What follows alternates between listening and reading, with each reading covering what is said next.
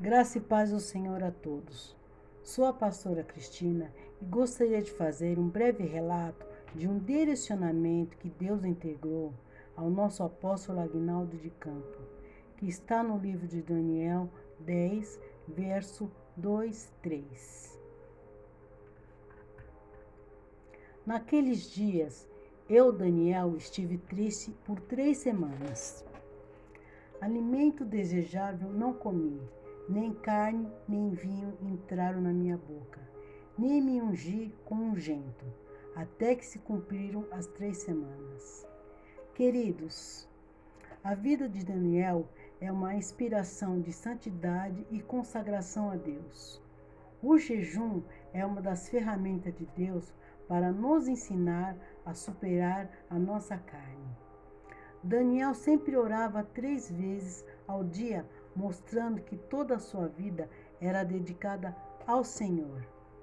Amados irmãos, o profeta Daniel presencia e se torna parte de uma grande batalha espiritual. Nesta luta, Daniel precisou estar em jejum e oração enquanto os anjos de Deus lutavam contra os demônios. Daniel precisou entender o mundo espiritual e a importância da intercessão.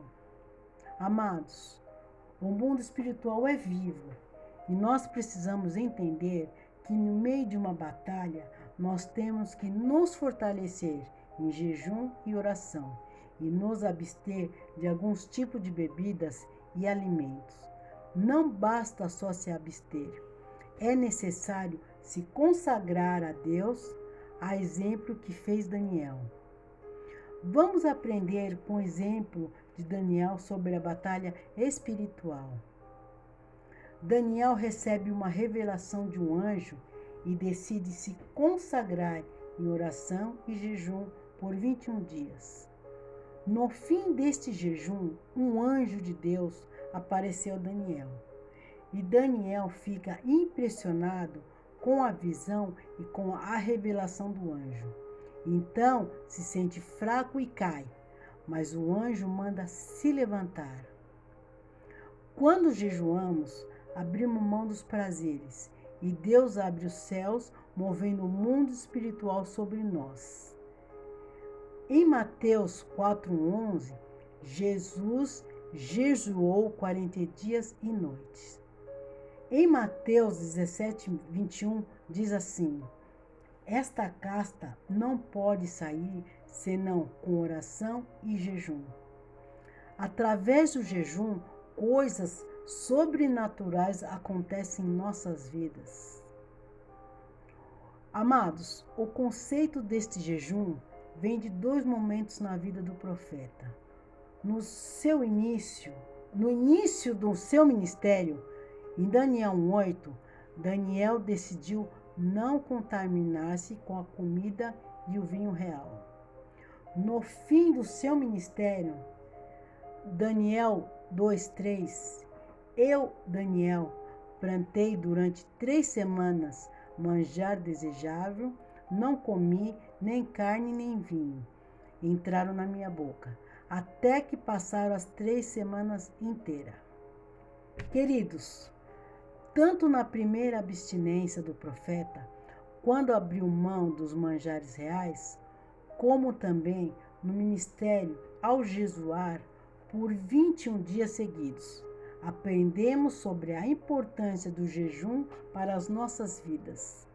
Daniel viveu uma grande batalha espiritual, mas a sua oração foi ouvida desde o primeiro dia e no vigésimo primeiro dia um anjo lhe apareceu com a resposta de Deus.